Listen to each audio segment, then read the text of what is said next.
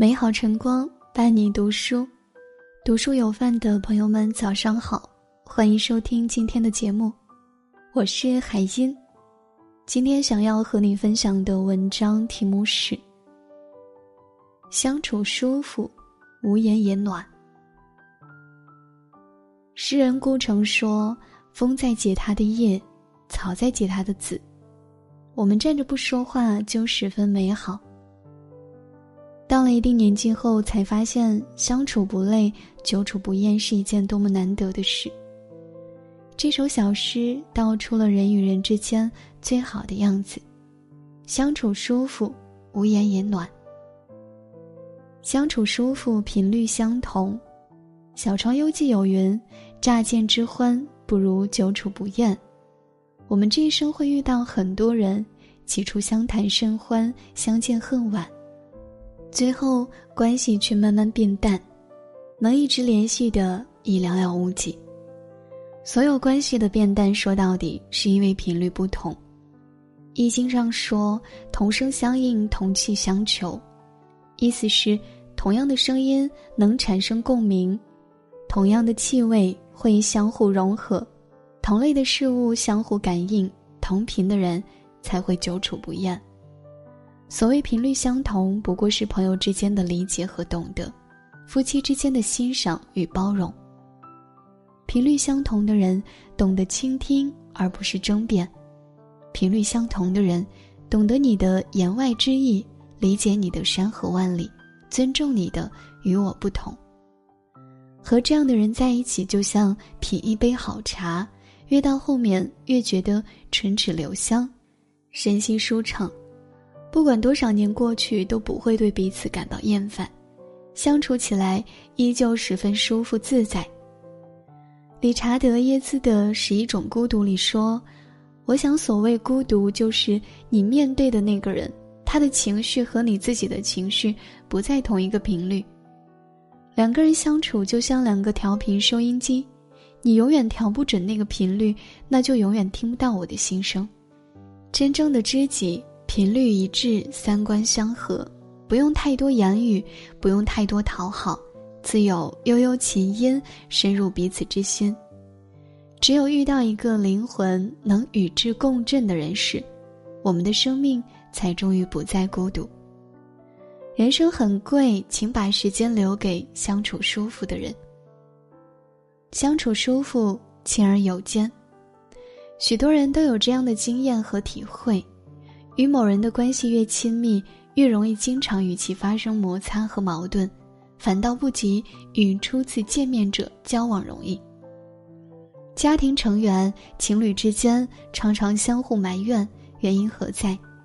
这其实可以用心理学上的刺猬法则来解释。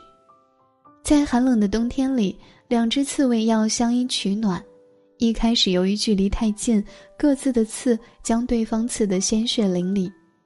后来，他们调整了姿势，相互之间拉开了适当的距离，不但互相之间能够取暖，而且很好的保护了对方。这是个很古老的故事了，其中的寓意是告诫我们：人与人之间其实就像相互取暖的刺猬，相处之时要学会保持距离，只有适当的距离才会使人愉悦。就像老话的“距离产生美”。保持距离感设置的是物理距离或心理距离，而不是感情距离。熟悉的地方没有风景，情人之间距离是尊重，爱人之间距离是美丽，朋友之间距离是爱护，同事之间距离是友好，陌生人之间距离是礼貌。交往的至高境界，亲而有间，疏而有密。和而不同，美美与共。相处舒服，无言也暖；心若相知，无言也默契。年龄越大，越觉得与人在一起聊得天花乱坠，不如与一知己静静的待着。你们很默契，一个眼神就知道对方在想什么，不需要绞尽脑汁的找话题，思考说什么话能让气氛不尴尬。真正的朋友，不贬低你为之骄傲的。不阻止你真正喜欢的，也不攻击你与生俱来的。甚至连偶尔的沉默都恰到好处。你懂我的欲言又止，我懂你的言外之意，相处舒服，无言也暖。历世事艰难之后，才明白人生有太多事难以向外人道也。比起表达，更明白倾听的重要。作家苏秦曾说过：“跟谁在一起舒服，就和谁在一起，包括朋友也是。累了就躲远一点。能入我心者，我待以君王；不入我心者，不屑敷衍。”何为舒服呢？是伯牙与子期高山流水遇知音的惺惺相惜，是管仲和鲍叔牙生我者父母，知我者鲍叔牙也的彼此信任，更是管宁和华歆的物以类聚，人以群分的快刀斩乱麻。常言道：知我者为我心忧，不知我者为我何求。和相处舒服的人在一起，站着不说话就十分美好。感谢你收听今天的节目，喜欢这篇文章的朋友，记得在文末点个再看。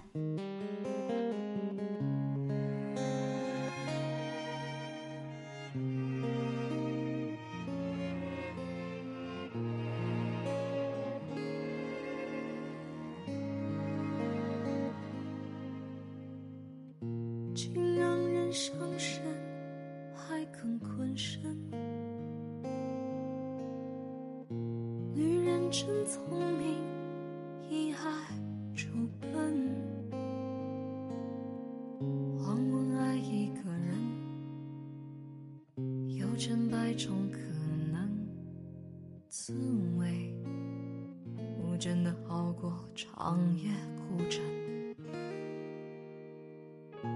我不会逃避，我会很认真。那海来敲门，回声的确好深。我从来不想独身，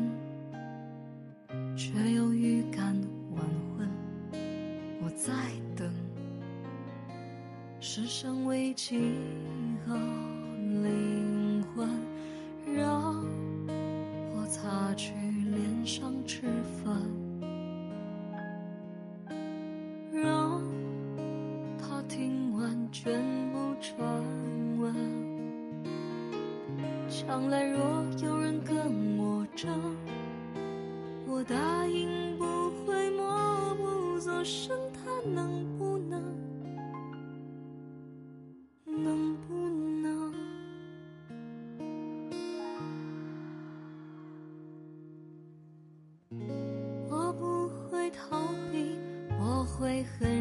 转。那爱来敲门。回声的确好深，我从来不想独身，却又预感晚婚。我在等，世上唯几何